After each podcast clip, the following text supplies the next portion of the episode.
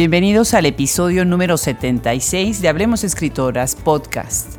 Yo soy Adriana Pacheco y hoy tenemos el gusto de conversar con Sonia Silva Rosas.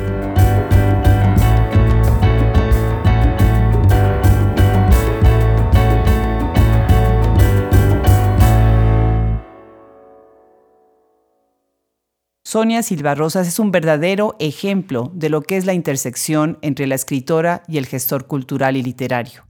Su magnífico perfil y su carrera la ha llevado a formar parte de las letras mexicanas como poeta, periodista, narradora y promotora cultural. Colabora con diversas revistas, como algunas publicadas en Venezuela, Chile, Argentina, Canadá y España. Sus poemas han sido traducidos al inglés, francés y portugués, y fue corresponsal de la revista Época, Siempre y Artes de México. Pues bienvenida Sonia al programa Hablemos Escritoras Podcast. Muchísimas gracias por acompañarnos el día de hoy. Gracias a ti, Adriana, y a todas las, las escritoras, a todos los que nos escuchan el día de hoy. De verdad, muy agradecida. Es un honor para mí estar en esta este, entrega de, Hablemos Escritoras. De verdad, muchas gracias. Al contrario, al contrario. Bueno, Sonia, pues tú naciste en la Ciudad de México, 18 de octubre de 1971, según, según nos platicas, ¿verdad? Así es, así es. ¿Y has vivido toda tu vida en la Ciudad de México? He vivido en muchos lugares, he vivido en muchos lugares. Yo creo que este, heredé de mi tío abuelo, heredé lo gitano, este, sí, no, no puedo estar quieta en un solo lugar. Eh, estuve viviendo en Monterrey, en Monterrey me formé, mi padre desde muy niños nos llevó a Monterrey, este, él era militar, así es que en Monterrey estudié la preparatoria, terminé la secundaria, este, terminé la preparatoria, la facultad y me regresé a la Ciudad de México porque algo que no me gusta de Monterrey es el calor. Sí. Es un calor insoportable. Ajá, entonces me regresé a la Ciudad de México. Ya estando en la Ciudad de México, este, estuve yendo y viniendo a Monterrey, este, viajé mucho a Durango, viajé mucho a Veracruz, me encanta Veracruz. Creo que es uno de los lugares más hermosos que hay en la República Mexicana, es Veracruz. Este, y así he estado viviendo en la Ciudad de México, vivimos en casi todas las delegaciones de la Ciudad de México. Creo que nada más nos faltó Tlalpan, Tlalpan y la, y la Iztacalco, ¿no? Pero sí hemos este, vivido en muchos lugares. Qué bien. Pues así como se ve que eres una errante, que eres una gitana, como, como lo acabas de mencionar, así se ve también la riqueza de tu obra y de tu perfil.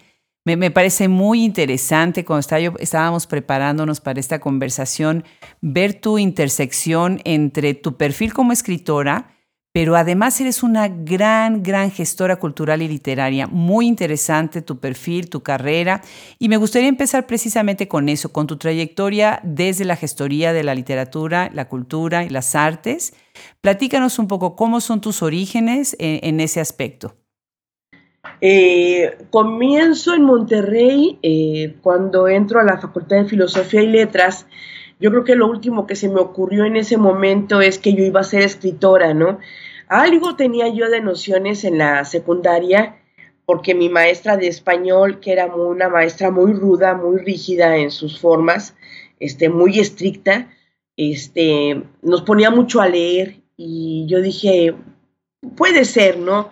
Pero no era como que algo bien pensado. Llego yo a filosofía y letras y ahí es cuando eh, comienzo a tener trato con maestros como Minerva Margarita Villarreal, que bueno, su poesía fue de las primeras que me impacta, ¿no? Este, y Jorge Manuel González, que era mi maestro y que también era poeta, es el que me alienta a, órale, este, escribe, por favor, tú puedes escribir. Me acuerdo muy bien que el maestro Jorge Manuel me dejó de tarea un, para saber si tenía yo la madera de poeta, me dejó un poema, que realizara un poema, este, de lo que yo quisiera. Yo creo que me esmeré mucho, no sé cuánto tiempo me tardé, eh, no es tarea fácil para quien va comenzando en esta cuestión de la poesía, pues redactar un poema, primero porque no se sabe ni de estructuras ni de imágenes, Y este, pues realicé el poema, se lo llevé al maestro y le gustó mucho, le gustó mucho el, el poema y me dijo, usted tiene madera de poeta, este, vamos a comenzar. Y el maestro comenzó a asesorarme. Lamentablemente el maestro Jorge Manuel fallece y yo también me quedo huérfana de asesor. Este, para mí fue una pérdida muy fuerte porque yo lo quería mucho. Es de, de esos maestros que te marcan la, te marcan la vida, ¿no? Entonces, eh, en eso eh, me publican en Tierra Adentro y de ahí conozco a Enriqueta Ochoa. Entonces, este, con Enriqueta Ochoa también hubo una relación muy, muy fuerte. Este, ella es la que ahora sí que me asesora, las, los siguientes, mi maestra de poesía es Enriqueta Ochoa, y arrancamos a escribir, ¿no? Es cuando ya me dedico de lleno a escribir poesía. Y junto con Enriqueta, pues vienen luego talleres con Raúl Renán, Después me meto un poco más todavía porque si algo, algo puedo decir que tengo es que yo siempre he dicho que un escritor que se jacta y se dice escritor debe dominar o al menos escribir todos los géneros. Entonces, y escribirlos bien. Este, no hacerle como que uno escribe, no escribir bien. Entonces, eh, me meto al taller de narrativa de Guillermo Samperio y al de periodismo cultural con este Nacho Trejo Fuentes, ¿no? Y es cuando em, empiezo todavía más, tomé talleres con, con Emilio Carballido de dramaturgia y con Paco Beberido, y puedo decir que de todos los géneros, el que no se me ha dado este, la fortuna de escribir eh, es teatro precisamente, dramaturgia, que me encanta, me encanta la dramaturgia. A, lo que te refieres con que los escritores deben de, escribir todos los géneros, deben de aprenderlos, aunque no se dediquen a escribirlos, ¿no? ¿A eso te refieres? No, yo me refiero a que un escritor debe escribir todos los géneros. Cuando eres escritor debes, eh, debes escribir todos los géneros, o al menos eh, intentarlo.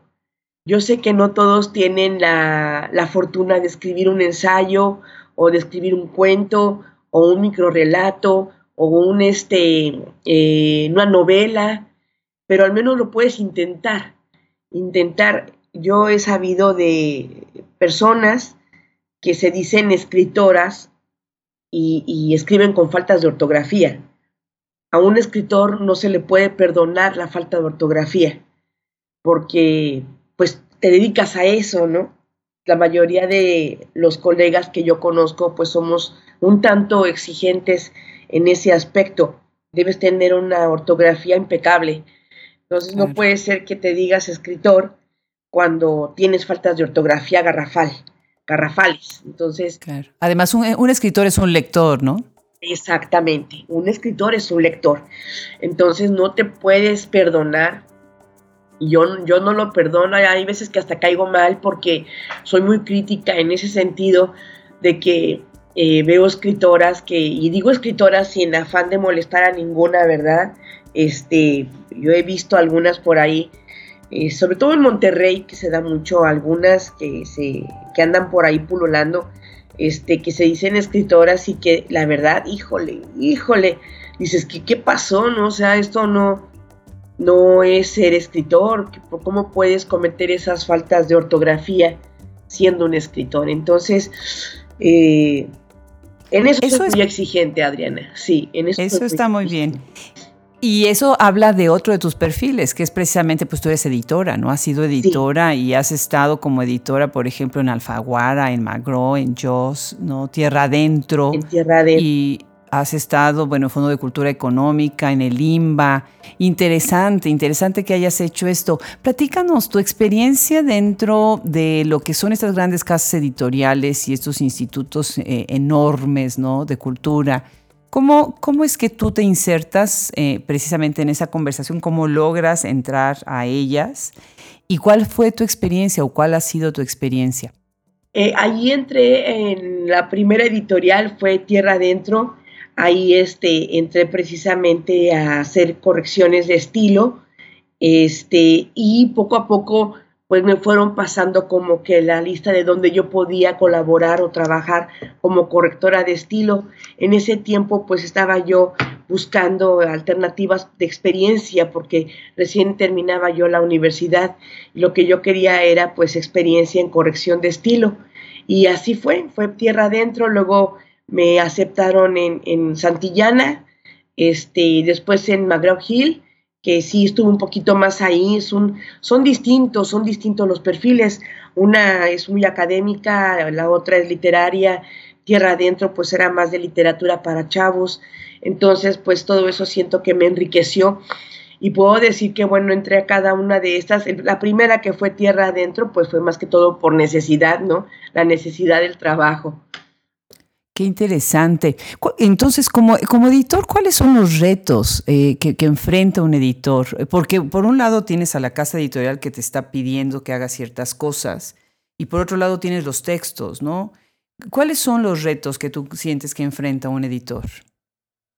El editor que elabora o que colabora con una casa editorial este, son los tiempos. Primero el tiempo, este, primero el no, el no mover mucho el texto que te están pidiendo corregir, sino que solamente el compromiso que tienes con el autor de respetar su, la esencia de su texto, de la propuesta literaria, vaya. Este, y cuando eres un editor independiente, pues el primer reto es, es el presupuesto, el dinero. ¿No? Que como eres independiente, pues sí tienes que ajustarte demasiado al presupuesto que tú tienes. Muchas veces es presupuesto que sale de tu bolsa. Entonces, pues es, considero que hay dos tipos de editores. El editor que, que se encarga y que trabaja en una casa editorial grandota como Random, como Alfaguara, como Magrau, y el editor independiente que se hace acá afuera todos los días, ¿no? Este, que solamente depende de su trabajo. Claro, claro, todo un reto, ¿verdad? Para poder sobrevivir y bueno, se les reconoce tanto el esfuerzo tan grande que hacen, ¿no?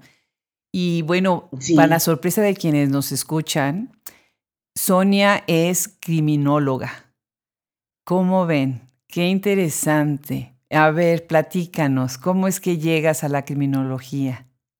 Ay, me apasiona la criminología, me gusta mucho este, mi mamá quería que fuera, que, yo eh, hubiera sido, quería que yo fuera abogada. Este, carrera que estoy terminando ahorita, pero yo en ese tiempo no quería ser abogada, no quería. Entonces, para darle gusto un poco, este, me metí a criminología, que no le di gusto tampoco, ¿verdad? Porque la mujer quería que fuera abogada. Entonces, pero ya estando en la, en la carrera de criminología, me gustó mucho porque bueno, eh, todo, todo es un universo que te hace ver la vida de otra manera. Este, y eso me ayudó mucho porque te, te enseñan a ser muy minucioso, muy observador. Si algo tiene la criminología es que te alimenta la observación y eso me ha ayudado mucho al momento de escribir narrativa, este, que me fijo, trato de, centrarme mucho en los detalles, en lo, más pequeñito. Por eso sirvió la criminología. Qué bien, me encanta, me encanta esa conexión que estás haciendo, porque como tienes que observar el detalle, después puedes describir el detalle, ¿no? De manera más precisa. Qué interesante, qué bien. ¿Por qué, ¿Por qué estás estudiando ahora leyes? Ay, ese es otro tema. Este, mi pareja este, no sabía qué estudiar entonces, este, yo para alentarlo a que se metiera, ahora yo fui la que alentó el derecho, él quería ser ingeniero, pero pues este, la situación no estaba como para ingenierías, ¿no? Entonces, esta universidad en la que estamos terminando ahorita te da la opción de terminar la carrera en línea y sin costo. Entonces, para alentarlo, este, me inscribí con él. Le dije, ándale, mira, yo te apoyo, yo también me voy a meter, ¿no? Y entonces se anima y ya está por terminar también él su carrera y yo también ya terminamos en junio. Este, y ahora que la veo más de cerca me doy cuenta que también la abogacía pues tiene lo suyo, ¿no? Es una materia muy muy enriquecedora. Ya lo creo.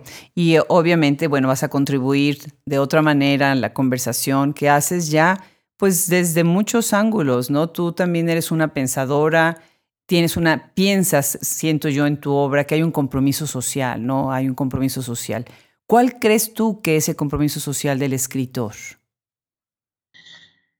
Señalar, señalar lo que está, lo que se está llevando a cabo mal, pero señalarlo con una, de una manera crítica fundamentada, o sea, hay que fundamentar el porqué de las cosas. Este, considero que el escritor es una figura eh, muy envidiable y, con una posición este, muy especial en la, en la sociedad porque tiene esa, esa forma, ese poder de señalar lo que no se debe hacer o lo que se está haciendo mal o de hacer una crítica o de hacer un recuento de lo que está sucediendo en, alguna, en algún lugar del mundo. En México tenemos escritores grandiosos que se encargan también de esto, ¿no? Y bueno, pues ahora que está todo de moda el narco, o sea, hay escritores que se dedican a escribir o que enfocan la atención en la cuestión del narco, también hay escritores que se dedican a escribir cuestiones sociales como la pobreza, la cuestión política, la cuestión económica que estamos atravesando. Entonces sí considero que el escritor tiene un un papel muy importante, muy, muy importante a nivel social. Claro. Déjame mencionar algunas de tus obras. Eh, Laberinto de Siluetas, 1994, Ídolos de Sal, 1995, Lluvia ácida sobre la danza de las horas, 1996, Tanta Memoria, publicado por Conaculta y Tierra Adentro, 2002, Cuentos para entristecer al payaso, ay, ese título me, me llegó, 2009, Caban El reclamo de los dioses, 2013, Cuarto menguante, preciosísima, 2014. Recibiste en el 2009 una mención honorífica precisamente en el Premio Nacional de Poesía Tinta Nueva por este libro muy, muy bonito. Y Benita Salvador, Salvador 2017, obviamente entre muchas otras y otras colaboraciones que has, que has hecho en colectivas.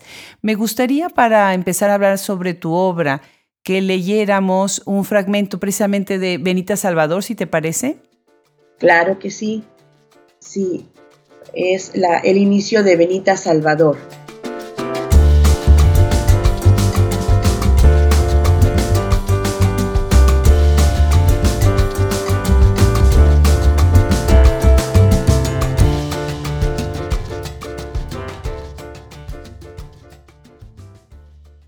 Una madre es capaz de hacer lo que sea por sus hijos, lo que sea, sobre todo cuando los hijos piden de comer y en el refrigerador solo hay dos huevos y unas cuantas tortillas, no más.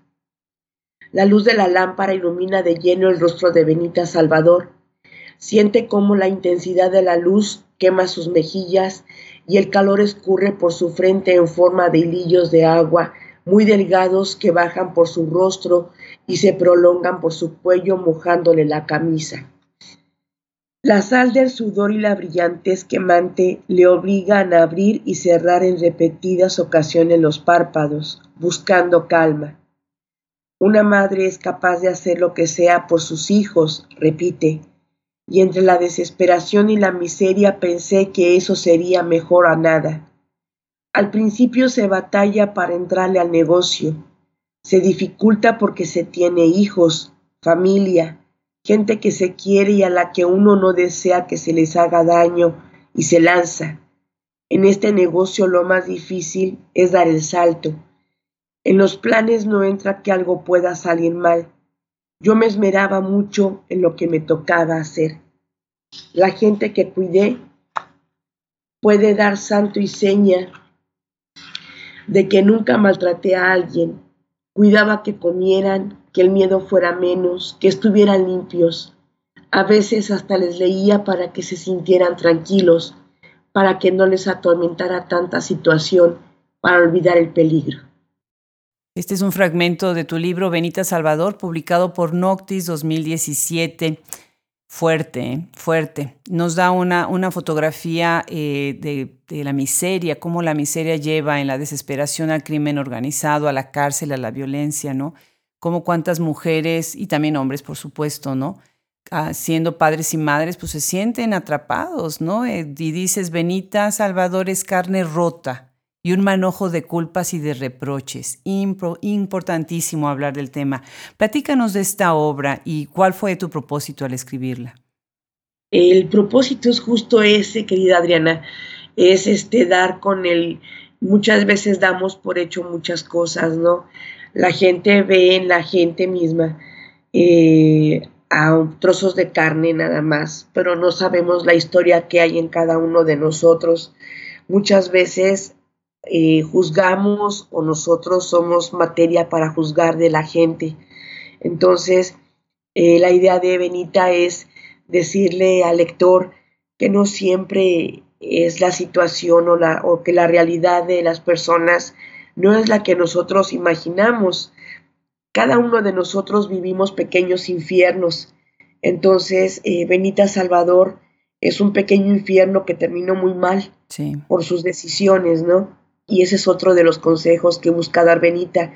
No tomes decisiones a la, así a, a lo rápido tienes que detenerte a pensar en los pros y en los contras. Este, y bueno, yo creo que Benita Salvador hay muchas en México.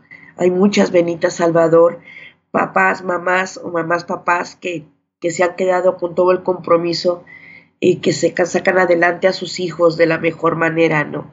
Y este libro es un homenaje a todas esas mujeres.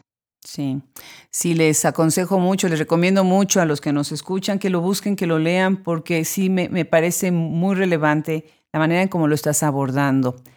Y también desde la poesía tienes esta, este pensamiento crítico que se me hace muy profundo, ¿no? En Cuatro Menguante, Poesía, esa es una coedición Perú-México muy interesante, hecha por eh, Grupo Editorial Hijos de la Lluvia y Noctis Ediciones en el 2014 que es precisamente el libro con el que ganas esta mención honorífica en el Premio Nacional de Poesía Tinta Nueva. Acá es otra faceta. Acá entra más la voz eh, eh, del poeta. Eh, los vasos comunicantes que están dando a través de, todo el libro, sí es en, los temas, regresas a la muerte, a la desolación, pero sobre todo al límite de lo humano, ¿no? Muy interesante esta voz poética en tercera persona en la mayoría de los poemas. Platícanos a partir de este libro, del que ahorita leeremos eh, un, fragmento o un, poema. Eh, platícanos de tu estilo de escritura y cuáles son tus temas. Los temas en poesía eh, son oscuros. Este, me voy más a lo filosófico. trato de ser concreta. Algo que me enseñó Enriqueta Ochoa fue eso, ser concreta. Este, no tener imágenes, alimentar mucho la imagen este, ya después esto logré, eh, puedo decir que logré medio, medio dominarlo, porque al menos como poeta siento que uno siempre está eh, tratando de perfeccionar el verso. Ya después con Dolores Castro, eh, ella me ayudó mucho a afinar la, brevedad, porque yo era de largo aliento en serio. Me decía Enrique Ochoa que no hacía falta escribir tres hojas, ¿no? De poesía, que tenía que ser un poema breve, que los poemas son cortos, me decía, y con buenas imágenes, y ya esto lo inicié con Enriqueta, pero lo afiné con Dolores Castro. Entonces, los temas que abordo en poesía son, pues generalmente el abandono, generalmente es la muerte, generalmente es un cuestionamiento a Dios, es rebeldía, la rebeldía, eso, el dolor, eso es lo que abordo en poesía. Sí, y ahorita que hablemos precisamente de este aspecto de la religión en tu obra, que se me hace muy interesante el, manejo, eh, pero me gustaría sobre todo saber, en tu estilo de escritura, y tú estás buscando estas imágenes, estas metáforas, ¿no? El lenguaje tiene una participación muy importante.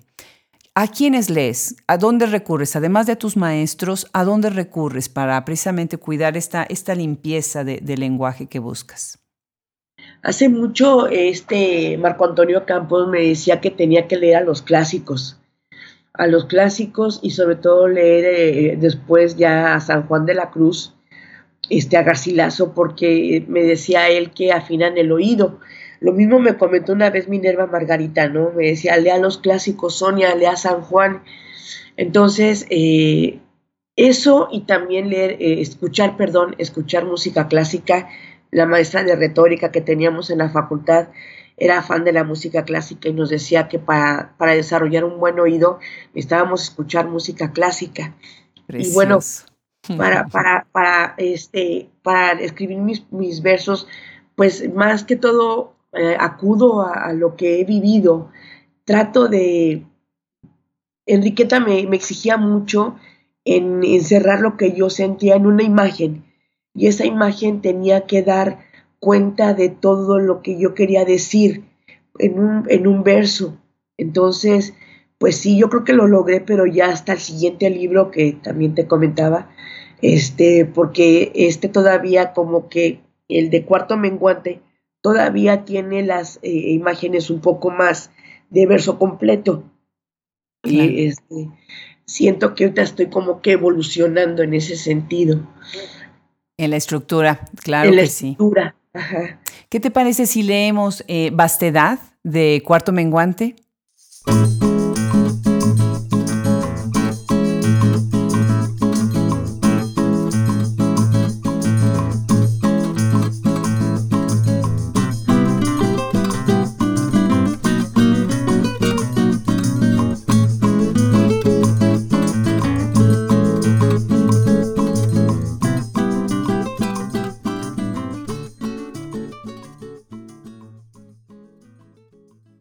Vastedad.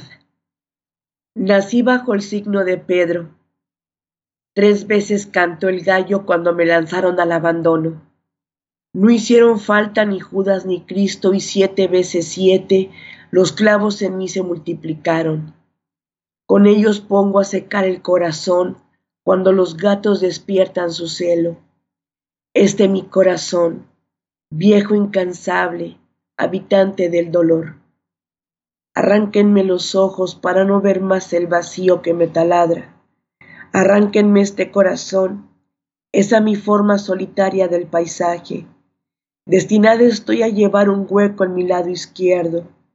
A través de él los cantos del gallo al despuntar el alba, justo en la última palpitación de este alfiletero que me condena. Precioso, precioso con este libro, todos, todos los poemas que vienen contenidos ahí. Veo obviamente también un tema importante, ¿no? La mujer. Y tienes eh, algunos poemas que a mí me, encantaron precisamente porque estás desde las letras, desde la literatura, hablando de temas que son muy relevantes en la conversación que tenemos contemporánea sobre las mujeres y las cosas que, que, tenemos que superar, los problemas que tenemos que superar. Así es. De alguna manera cuentas la anécdota de cosas que tú vives pero las metes dentro de una ficción o una poética, ¿verdad? ¿Qué opinas precisamente de cómo debería de ser la estructura, eh, el uso de la verosimilitud a la hora de meter precisamente estas historias de mujeres? ¿Y de qué manera la ficción o la poética eh, hace que se vuelva todavía más poderoso el relato? Debe ser verosímil porque si no, no se creería del todo y la figura perdería el poder que se busca, eh, eh, el impacto del lector. Este, yo cuando escribí Benita, eh, traté de que todo lo que me estaba aconteciendo en ese momento, la verosimilitud quedara y la cuestión de todos los hechos, toda la ficción, eh, dieran cuenta del hecho tan negativo y tan desgarrador que estábamos viviendo, ¿no? Eh, mis hijos y yo en ese momento. Entonces, ¿cómo, ¿cómo hacerlo? Primero, pues, no perder de vista el objetivo, la verosimilitud, y ya esa verosimilitud alimentarla con la cuestión de la, la ficción, una ficción moderada. Este, hay que tener cuidado porque eh, se puede perder el hilo de la verosimilitud y se puede llegar a la, a la ficción. Y, eso fue lo que casi, casi me pasó con Benita. Por eso tuve que acudir a otras dos, dos personajes este, que también son importantes en la narración de Benita, que también son mujeres, este, para no perder el equilibrio. Este, no es algo tan complicado, pero sí hay que tener cuidado en, este, en esta situación del equilibrio. Me gusta, me gusta tu comentario, porque además, bueno, muchas veces nuestro podcast lo escuchan escritoras jóvenes que están empezando o escritoras que están empezando. Y estos son precisamente algunos de los detalles que, bueno, la experiencia les va dando a ustedes que ya tienen una carrera, ¿no? Em, dentro precisamente de este tema de las mujeres, tienes un eh, poema muy bonito, eh, sin título A las mujeres tlapanecas. ¿Quisieras leer precisamente este? No busques, Donata, alivio en los labios de un fraile, ni beses su crucifijo, ni pidas clemencia. Tu dolor es el néctar que Dios bebe reina del hambre, y son sus gotas las que riegan la tristeza rutinaria de los días. Cierra tus ojos, Donata, ciérralos, y estrella contra los dientes tu abandono. En el fondo del tejabán incendia las palabras, y entre tus hojas muertas sepulta ese pan jamás comido, y no reces, Donata, no reces, que es en vano la misericordia cuando la yugular se encuentra en la punta de la espada. Qué fuerte. Y con esto pasamos precisamente a este tema, ¿no? De la religión, Dios, lo divino en tu obra. Y bueno, se ve en, varios de, tus poemas. ¿De qué manera esta simbología, y ya hablas ahorita de, de, San Juan de la Cruz precisamente y de regresar a los clásicos, ¿no? Pero ¿de qué manera la simbología religiosa y el imaginario religioso te ayuda a hablar de los temas difíciles? Yo considero que es el, eterno cuestionamiento eh, ante un Dios que de pronto siento como que no escucha. es un reclamo abierto. Eh, en alguno de los poemas incluso hay un reto, ¿no? Hay un reto en el que pues le pregunto que qué está pasando, ¿no? ¿Qué sucede que no oye?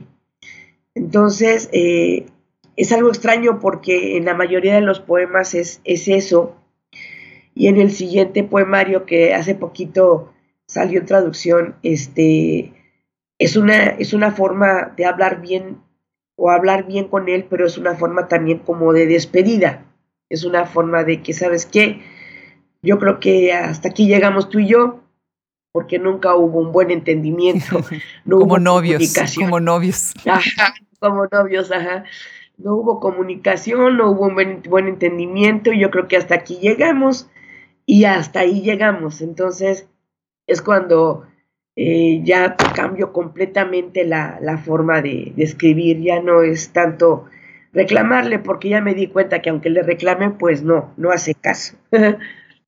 No saben el gusto que me dio cuando me encontré que uno de los libros precisamente de Sonia fue traducido al bengalí.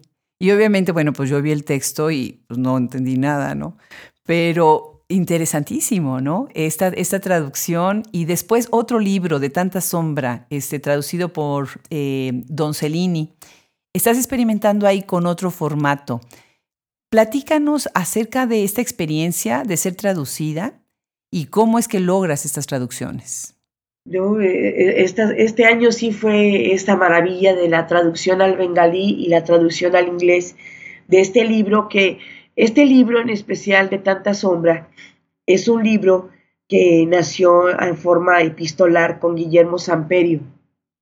Este, él me mandaba un poema, yo le mandaba un poema, ¿no? Y así estuvimos un buen ratito y se conformó este primer, esta primera parte del libro.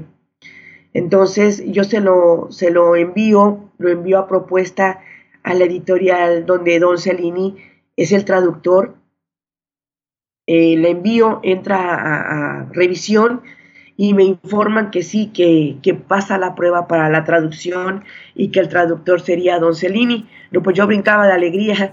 Claro. De alegría porque Don Cellini pues tiene toda la experiencia del mundo y un reconocimiento aquí en México bastante pesado, ¿no?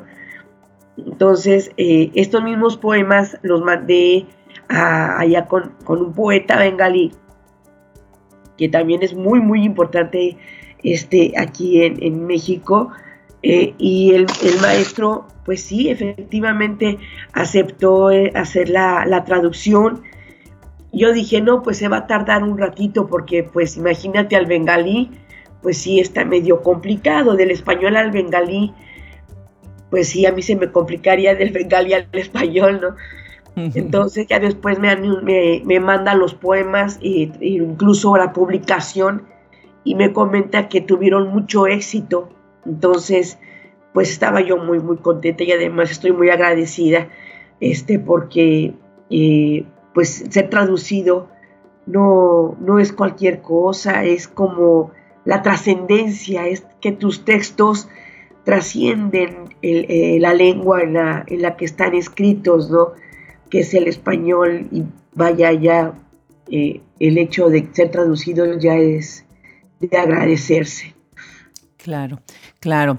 Bueno, pues me gustaría, ahorita para ir cerrando la conversación, que me platicaras de tres cosas importantes. Primero, eh, el libro precisamente de Cuarto Menguante está publicado por una cartonera, que eso de alguna manera es un statement, es una postura, ¿no? Sobre la manera de publicar y sobre todo tú siendo editora y habiendo sido editora de casas editoriales que de, mucho, de muchos años, ¿no? Eh, ¿qué, ¿Qué es precisamente lo que tú crees que está pasando con la industria editorial, con las cartoneras, con las editoriales independientes?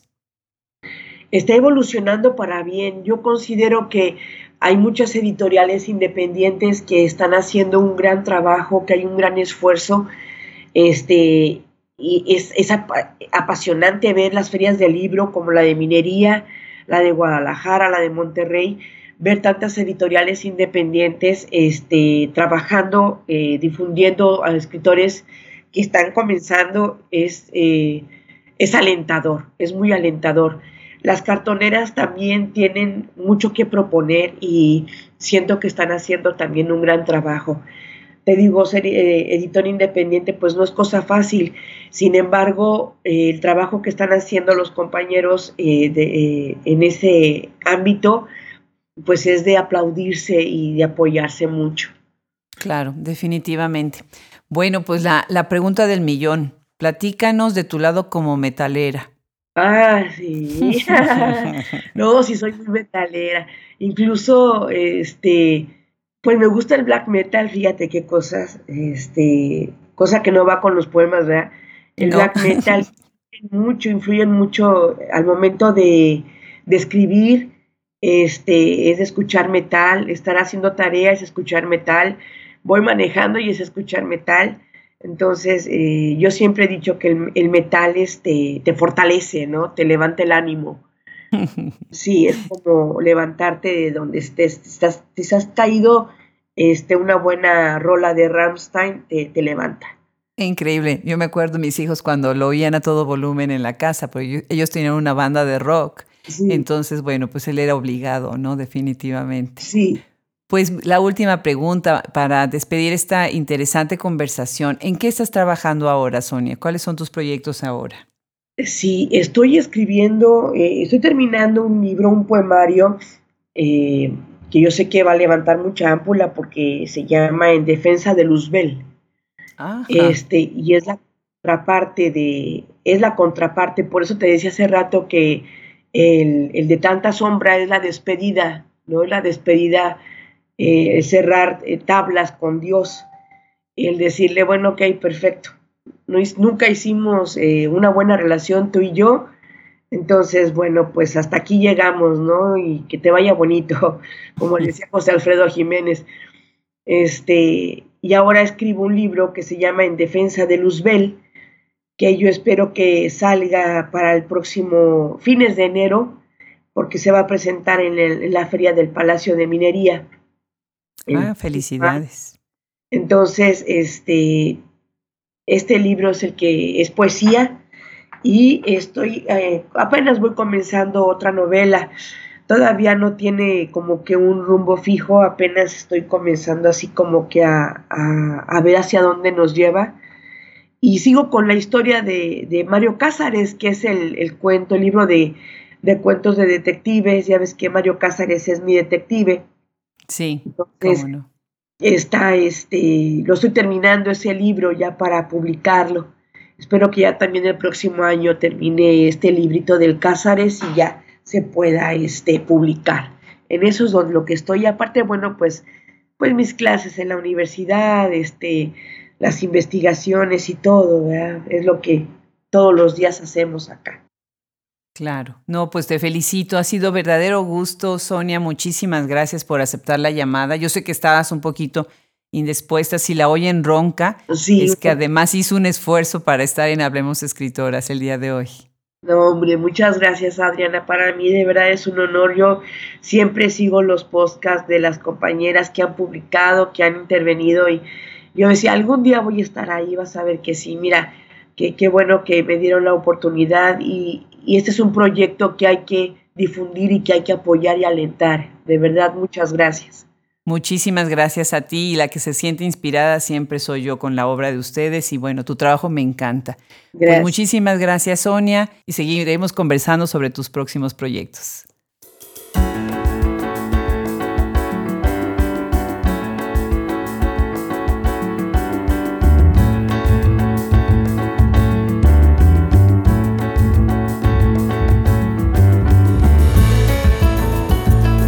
Hablemos Escritoras Podcast es gracias a la colaboración de Fernando Macías Jiménez, Andrea Macías Jiménez y Wilfredo Burgos Matos. Se despide de ustedes hasta la próxima, Adriana Pacheco.